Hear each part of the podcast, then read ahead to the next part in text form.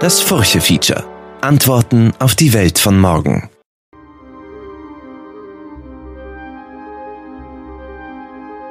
Hallo, liebe Hörerinnen und Hörer des Furche-Feature Podcasts. Diesen Monat steht alles im Zeichen des Jahres 1923. Ich entführe Sie in ein Jahr der Hyperinflation, ein Jahr der Verschwörungstheoretiker, ein Jahr der rechten Ideologen und sogenannte Inflationsheiliger, die sich auf den Straßen tummelten, um Menschen, die alles verloren haben, auf ihre Seite zu ziehen. Einer davon war Adolf Hitler.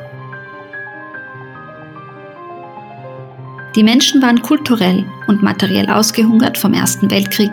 Sie rotteten sich in Elendsunterkünften zusammen und Geldscheine verloren beinahe magisch ihren Wert. Der Historiker Peter Longerich bezeichnet das Jahr 1923 als Vorhof der Krise. In seinem neuen Buch mit dem Titel Außer Kontrolle, das im Molden Verlag erschienen ist, zeichnet Longerich ein Bild der komplexen Krisen und zieht Parallelen zu heute. Mein Name ist Manuela Tomic, ich leite das Ressort Chancen und begrüße Herrn Longerich in der heutigen Sendung.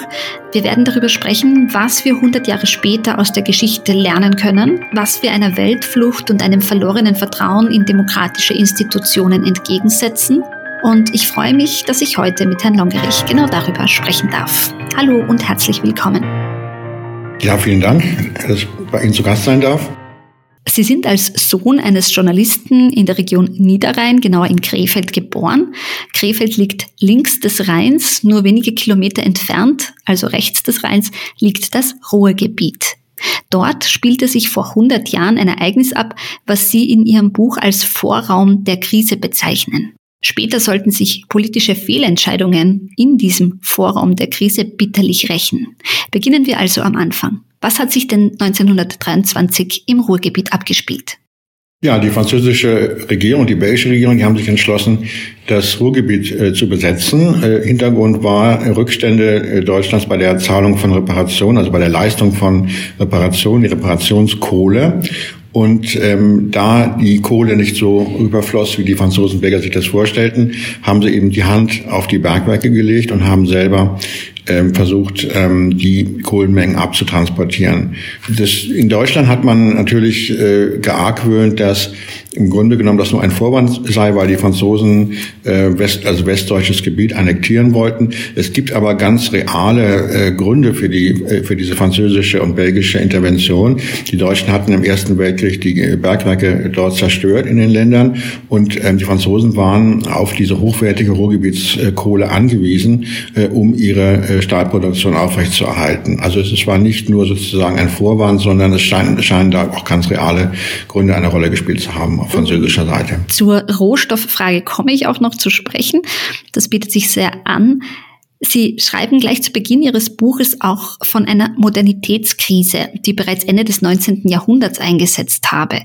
Können Sie erklären, was Sie damit meinen? Man spricht ja heute sehr häufig von Krisen. Wir haben Krisen überall. Wir haben äh, die Krise der modernen Industriegesellschaft, die Umweltkrise, die Krise des Mannes und so weiter und so weiter.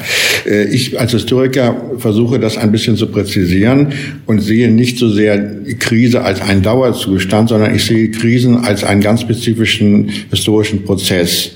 Also etwas, was eher eruptiv ausbricht und was auch eher nicht so lange dauert, also was nicht über Jahre sich hinwegzieht, sondern eher ein, ein, ein äh, relativ kurzfristiges Ereignis ist. Und ich versuche das in verschiedene Phasen äh, zu gliedern. Am Anfang stehen strukturelle Probleme, die vielleicht den Zeitgenossen gar nicht so bewusst gewesen sind. Und dann kommt die Phase zwei. In diesem Falle habe ich das als den Vorraum der Krise bezeichnet. Das wäre also diese Besetzung des Ruhrgebiets über Monate hinweg. Und nun beginnen diese, diese strukturellen Probleme wirklich virulent zu werden und, äh, und störend aufzutreten und, und werden auch als, als Störung wahrgenommen. Und dann kommen wir in eine dritte Phase, wo die eigentliche Krise erst beginnt. Das ist der Herbst 23, wo jetzt wirklich ähm, die Existenz äh, der Gesellschaft, des Landes äh, auf, dem, auf dem Spiel steht. Man weiß nicht, wird es in einem Bürgerkrieg, in einem Krieg enden.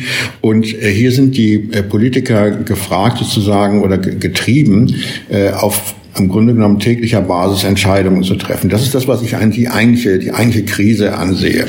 Und dann gibt es den Kulminationspunkt, äh, eben im, im November 1923, wo es sich dann entscheidet, bricht das alles zusammen oder wird das noch mal, kommt man noch mal über die Krise hinweg? Ähm, wenn wir jetzt einen Vergleich machen würden mit unserer heutigen Situation, dann würde ich sagen, wir sind in Phase 2. Also wir sind noch nicht, wir reden zwar über die große Krise, aber wir antizipieren im Grunde etwas, was wir befürchten, was vielleicht im Winter auf uns zukommen könnte. Äh, aber wir sind nach meinem Dafürhalten noch gar nicht in der eigentlichen Krise drin. Die passiert erst dann, wenn äh, zum Beispiel ähm, große Menschenmengen plündert durch Großstädte ziehen oder wenn wir, äh, wenn wir den Blackout haben oder wenn wir große Produktionsausfälle in der Industrie haben, Arbeitslosigkeit, Massenarbeitslosigkeit.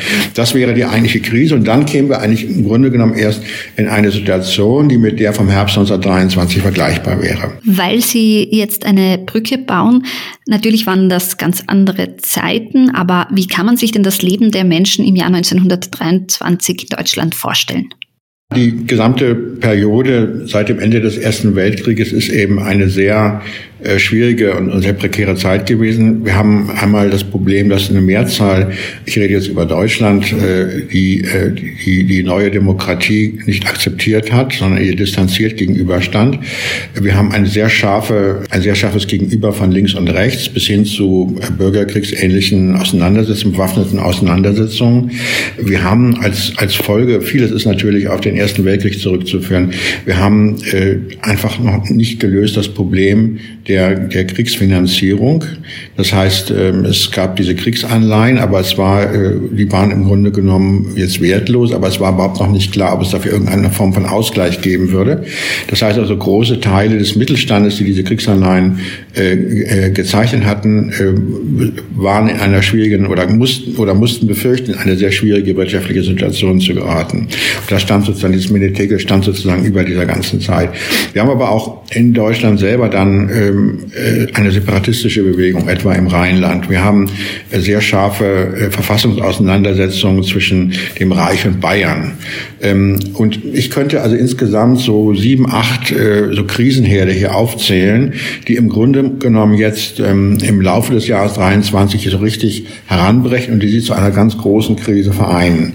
Wenn wir unsere heutige Situation nehmen, kommen wir vielleicht auf drei oder so, vier Krisenherde. Wir sind aber noch nicht so weit, dass sie das dann in einer völlig vertragten Situation, so wie damals, alles äh, zusammenfindet. Was ich sehr spannend gefunden habe, weil Sie die Ressourcenkrise beschrieben haben, also der Kampf um die Kohle zwischen den Deutschen und den Franzosen. Die Lage hat sich ja dann zugespitzt und Sie haben geschrieben, dass sich im Zuge dessen vor allem in Bayern die erste rechte Radikalisierung stattgefunden hat. Warum ausgerechnet dort? Also Radikalisierung gab es natürlich in der ganzen Weimarer Republik an, an, an allen möglichen Orten. Aber Bayern war äh, das Zentrum der rechten Opposition. Das hat äh, damit zu tun, dass, dass Bayern äh, rechtskonservativ regiert wurde und, und diese rechtskonservativen Kräfte hielten es für opportun, den Rechtsextremisten sozusagen einen relativ sicheren Hafen in Bayern äh, zu bieten. Also sozusagen hatten hier eine Operationsbasis. Das ist überhaupt ähm, also das äh, Kernproblem dann in der Krise, dieses äh, Zusammengehen von von Rechtskonservativen, also auch äh, Republikgegner, muss man sagen, und den Rechtsextremisten, also die ein völlig, äh, ein völlig neues System äh, errichten wollten. Die Rechtskonservativen wussten nicht so richtig, ins Kaiserreich konnten sie nicht zurück, sie wollten eine Form von autoritärer Lösung haben und die Rechtsextremisten wollten eine richtige Diktatur errichten. Auf die einzelnen Strömungen kommen wir auch noch mal zu sprechen. Es gab ja dann in Bayern schon sehr früh rechte Propaganda. Wie hat denn die ausgesehen damals? Naja, man muss sehen, dass, ähm, ich komme jetzt wieder zu dem, zu dem Obereinmarsch zurück, dass das eine nationalistische Welle ausgelöst hat. Frankreich war ja aus deutscher Sicht oder galt als der Erbfeind und äh, sozusagen aus dieser einfachen deutschen Sicht hatten die Franzosen jetzt wieder mal ihr wahres Gesicht in Anführungszeichen gezeigt. Und es ist schon, wenn man die, die Quellen liest, schon äh, erschreckend, äh, dass also ganz offen von maßgeblicher Seite Hass gegen Frankreich gepredigt wurde. An Franzosen äh, in, in, in, in verschiedenen Statements im Grunde genommen als Untermenschen äh, bezeichnet wurden. Und diese ähm, nationalistische Welle war doch so stark, dass sich die damalige Regierung, regierte damals der Reichskanzler Kuno, eine farblose, parteilose Persönlichkeit, muss man sagen, dass der in den, unter den Druck dieser nationalistischen Welle geriet und sich sozusagen von ihr treiben lässt. Oder, oder nicht von ihr treiben lässt vielleicht, sondern er versuchte auf dieser Welle zu schwimmen. Und das, dieses äh, Surfen auf der Welle ist ihm aber nicht äh, gelungen, sondern im Grunde genommen ist er dann in, dem, in einem Wellental versunken, nämlich im August äh, 23 ist seine Regierung äh, abgelöst worden und zusammengebrochen. Also das heißt, diese, diese Idee, dass man versuchen könnte, ähm, äh, sozusagen als ein konservativer Politiker ähm, die Rechtsextremisten zu überholen und sozusagen ihnen das, äh, ihnen also die, das Wasser abzugraben, mit dem man nun selber nationalistische Parolen ausgibt, äh, diese äh, Taktik hat überhaupt nichts genützt. Insbesondere, was sich als verderblich herausgestellt hat, ist, dass die Reichsregierung damals 23 ähm, während, der, während der Besetzung der Ruhr den Rechtsextremisten die Gelegenheit gegeben hat, äh, sich zu vernetzen, Waffenlager anzulegen und Sabotageakte im Ruhrgebiet zu begehen. Es gab also ähm, 1923 entwickelte sich äh, in Deutschland ein rechtsextremer Untergrund mit Billigung, Unterstützung offizieller Stellen. Äh, wurden auch Rechtsextremisten ausgebildet, bei der Reichswehr militärisch ausgebildet und so weiter. Also hier ist dieses, dieses Zusammengehen äh, von Rechtskonservativen und Rechtsextremisten, das ist ein ganz wichtiges Thema in diesem Jahr. Sie haben ja einen spannenden Vergleich gezogen zwischen Österreich und Deutschland, wenn wir über die Inflation sprechen. Österreich hat natürlich auch gehofft und gedacht, dass es sich als Gewinner mit den Reparationszahlungen der anderen die Wirtschaft in Schwung bringen kann. Äh, nun war dem natürlich nicht so ähm, weil Österreich zu den Verlierern zählte. Dennoch sagen Sie, war die Inflation in Österreich zuerst einmal politisch nicht so explosiv äh, wie in Deutschland. Warum ist das so? Naja, auf den ersten Blick, wenn man äh, sich die österreichische Situation anschaut, gibt es sehr viele Parallelen zu Deutschland natürlich. Ähm, das gilt insbesondere für die Inflation, auch für diese Vorstellung, man könnte die Inflation doch benutzen, um sozusagen den Übergang in die Friedenswirtschaft zu erleichtern. Das war in beiden Ländern ein weit verbreiteter äh, Glaube. Wenn man jetzt näher hinschaut, ist es eben doch so, dass man zwar die gleichen Krisenfaktoren in Österreich findet wie in Deutschland, aber ähm, sie treten nicht so wie in Deutschland geballt in einem Jahr auf. Und es gab eben nicht diese besondere Situation der Ruhrbesetzung, also dass eine fremde Macht einen Teil des eigenen Territoriums besetzt. Im Übrigen ist es dann in Österreich so, dass die Dinge sich im Grunde genommen äh, zwischen 1918 und 23, naja, in etwas entzerrter Form darstellen. Also Österreich hatte die kommunistischen Aufstandsversuche schon 1919 es hatte äh, die, ähm, die verschiedenen Versuche, äh, äh, ähm, äh, Landesteile äh, zu separieren, also etwa in Vorarlberg und Tirol auch schon sehr früh, während in Deutschland alles zusammen im Jahre 1923 eintritt. Also der kommunistische Aufstand in Hamburg etwa äh, oder äh, dann eben die separatistische Bewegung im Rheinland, die äh, unter dem Schutz der Franzosen handeln konnte. Kommen wir zum Vertrauen in demokratische Institutionen. Auch ein wichtiger Punkt, den Sie hier nennen, wo ich gleich aufgehorcht habe.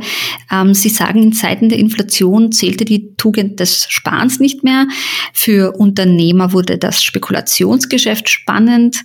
Die ehrliche Arbeit konnte als Ethos nicht mehr hochgehalten werden und auch nicht entsprechend entlohnt werden.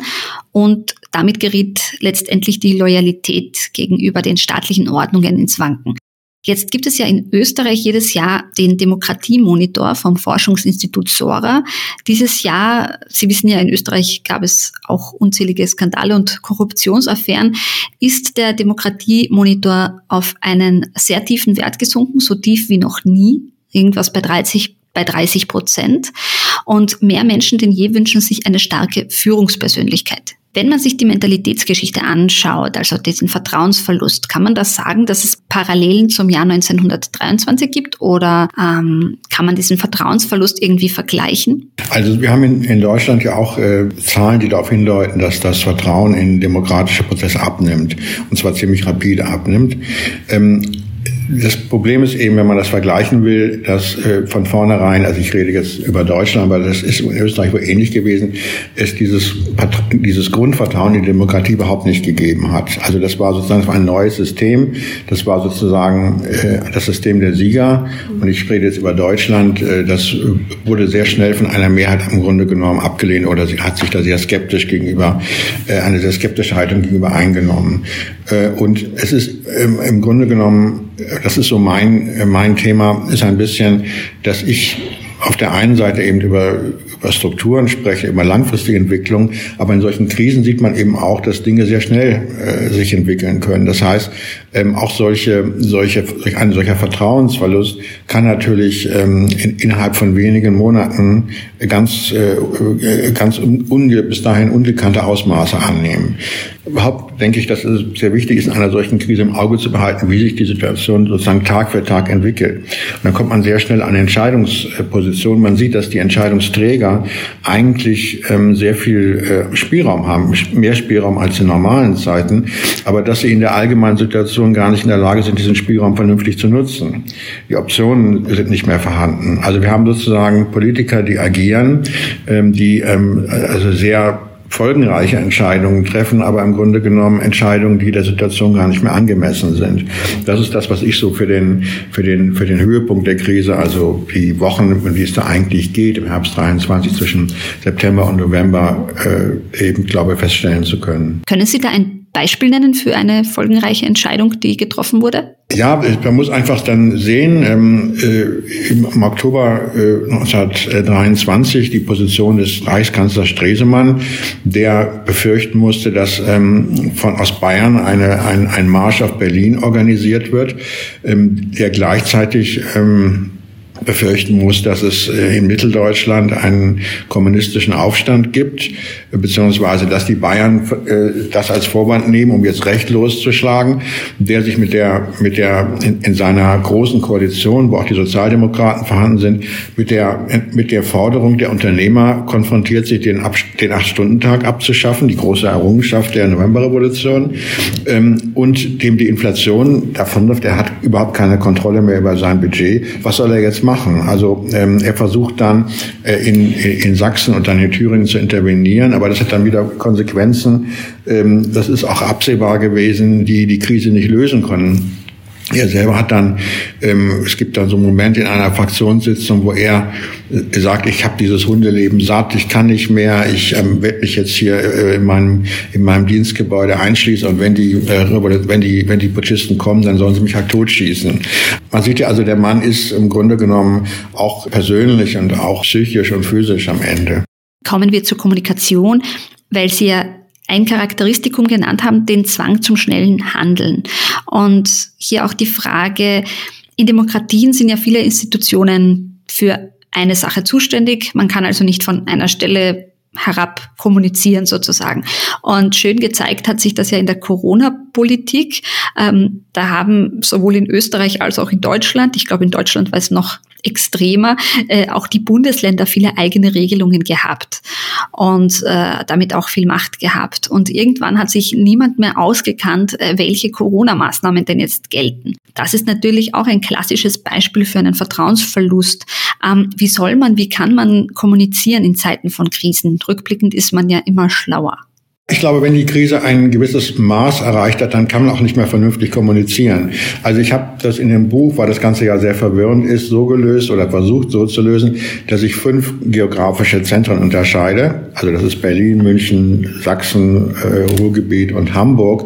Und jetzt, ähm, weil man das auch nicht ganz einfach darstellen kann, so eine komplexe Krise, sozusagen alle paar Seiten von einem Ort zum anderen springe. Und die einzelnen Absätze werden immer kürzer, es sind nur noch wenige Tage. Und daran sieht man sozusagen, das spiegelt die, die, die Kommunikationssituation wieder.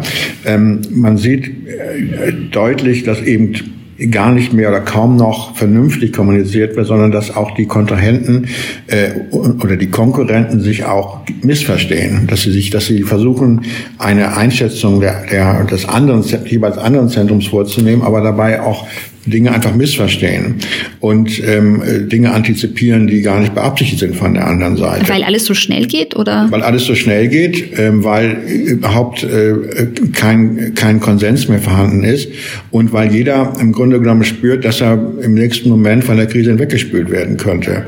Auch eine spannende Sache, Sie haben die Weltflucht beschrieben, die Abkehr von der Politik, von den Nachrichten, von den Krisen und irgendwie auch dieses Hinwegsetzen der Moral und der Sitte. Wie hat sich denn die Weltflucht damals geäußert? War das auch eine Abkehr vom Weltgeschehen, wie es ja auch heutzutage oft äh, zu hören ist? Ich denke, dass einfach sehr viele Menschen in der Zeit den Bezug zur Realität äh, verloren haben oder äh, begonnen haben zu verlieren.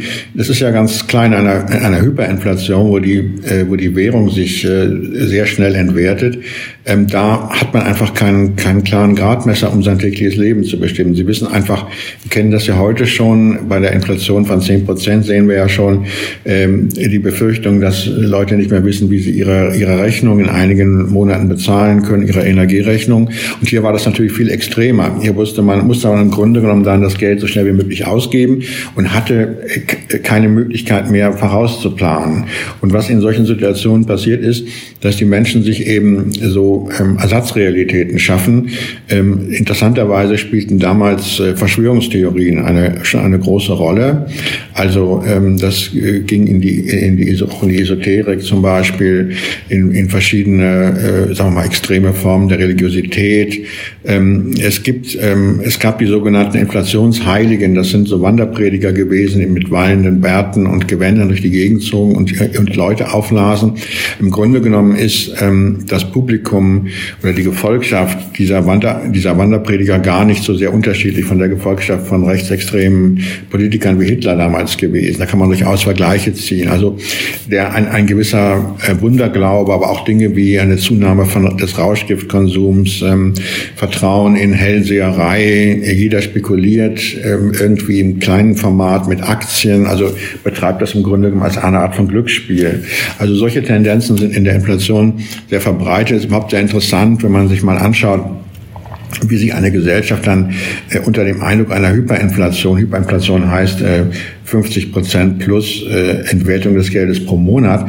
Also es ist sehr interessant, was da so für äh, Phänomene auftritt einer solchen Gesellschaft. Äh, sozusagen der Zugang zu, wenn ich einen Verwandten habe in den USA, der mir ab und zu einen Dollar äh, schicken kann, dann bin ich König. Ja, das ist äh, und solche und solche Phänomene ähm, äh, muss man sich einfach vergegenwärtigen, wenn man versucht, so in diese Realität einer solchen ja äh, uns ja nun auf den ersten Blick doch dann fremden Gesellschaft einzudringen. Sie haben in Ihrem Buch sehr spannend geschildert, welche Persönlichkeiten sich auf den Straßen gedummelt haben, welche rechten Kräfte sich gedummelt haben.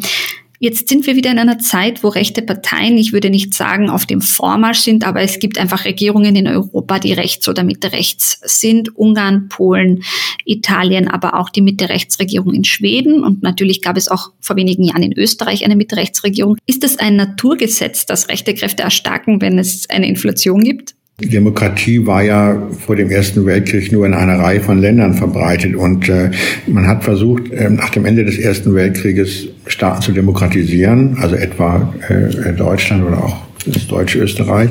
Äh, aber äh, das, der, es, ist in vielen Fällen eben nicht gelungen. Und äh, wir haben jetzt hier eine Phase 23, wo die Demokratie sich auf dem Rückzug befindet.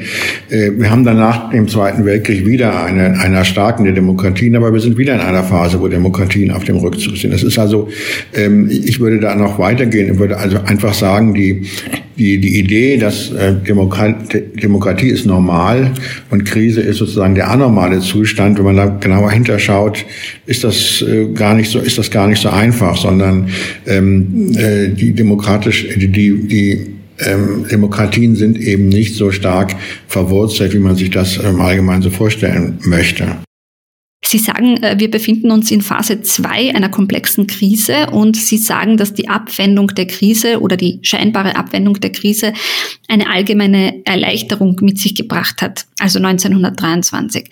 Ähm, man ist zur Normalität zurückgekehrt und Sie sprechen aber im Zuge dessen von einer Stabilitätsillusion. Was bezeichnen Sie denn als Stabilitätsillusion? Die Krise 23, das ist ja fast ein, ein Mirakel, ist ja dann vorübergegangen. Also das heißt, die Gesellschaft ist nicht auseinandergefallen, es gab keinen Bürgerkrieg, keinen Krieg. Äh, da spielen auch Zufall, Zufälle eine große Rolle. Aber äh, diese Erleichterung, die sich dann breit macht ab 24, man spricht ja dann von den sogenannten goldenen 20er Jahren, die hat eben übersehen, dass die äh, strukturellen Ursachen der Krise eben nicht beseitigt worden sind. Äh, und dass die strukturellen Ursachen, das ist eben diese geringe, diese geringes, dieses geringe Vertrauen in demokratische Prozesse. Das ist im Grunde genommen aber auch die Frage der, der, der, wer hat nun, wer trägt nun die Kosten des Krieges? Das wurde jetzt erst gelöst, indem man eben, äh, eben keine äh, Aufwertung der Inflationsgeschädigten vorgenommen hat. Und andere Probleme, die auch nicht gelöst äh, worden sind. Also das heißt, die strukturellen Probleme waren da. Auch der sehr starke äh, Rechtsextremismus, ähm, die, die immer diese Option, dass Rechtskonservative und Rechtsextreme zusammengehen könnten.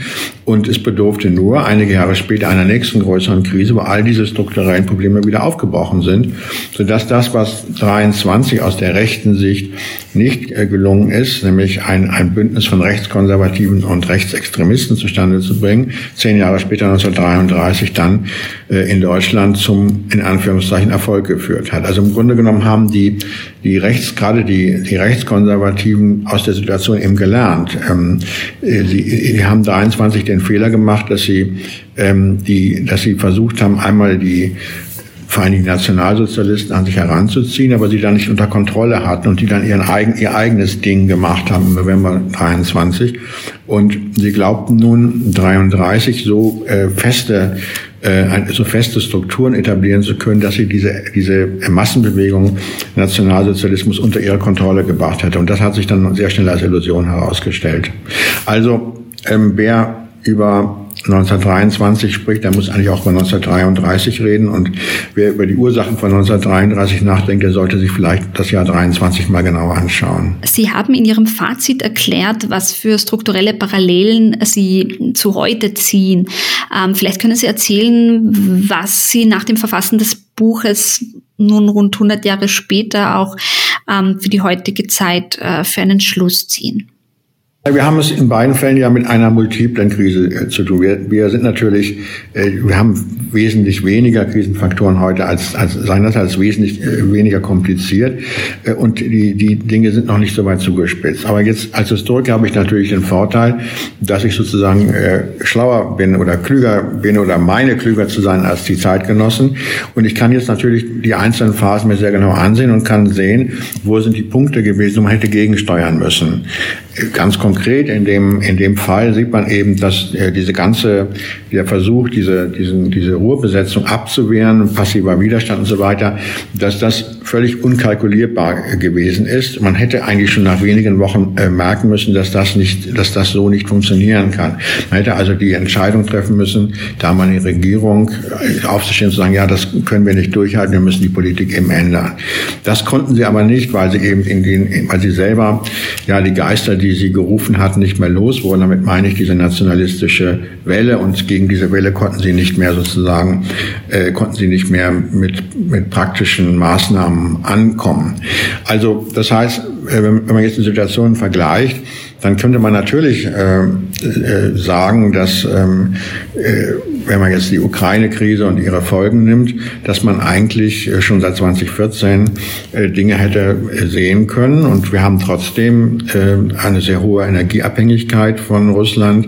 Im Falle Deutschlands hat man eigentlich durch eine konsequente Vernachlässigung der militärischen Verteidigung zu erkennen gegeben, dass man sich im Zweifelsfall da nicht wahrscheinlich ähm, groß äh, zur Wehr setzen würde, dass man hat Schwäche gezeigt, wenn Sie so wollen, äh, und ähm, man hat auch äh, grundsätzlich nicht die Beziehungen äh, zu Russland verändert, obwohl deutlich wurde, dass es sich ja hier um einen, dass ja offensichtlich hier Imperialismus im Spiel ist. Also wir können das im Grunde genommen äh, zurückverfolgen und das tun wir ja auch und, und sehen, warum haben wir nicht nicht im Grunde genommen 2014, 2015, 16 folgende anders gehandelt.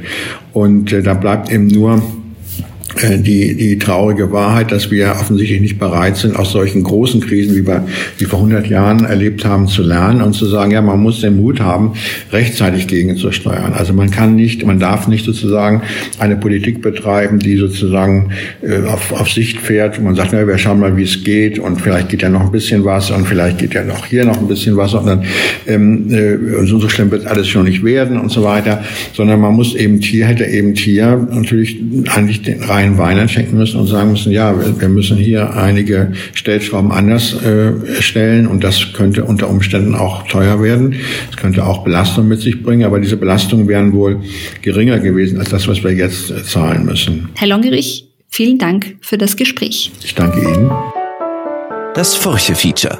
Antworten auf die Welt von morgen. Mein Name ist Manuela Tomic, ich leite das Ressort Chancen und bedanke mich fürs Zuhören. Möchten Sie die Furche abonnieren, dann besuchen Sie uns doch auf www.furche.at slash abo. Weitere Podcast-Folgen gibt's unter www.furche.at slash podcast. Bis zum nächsten Mal.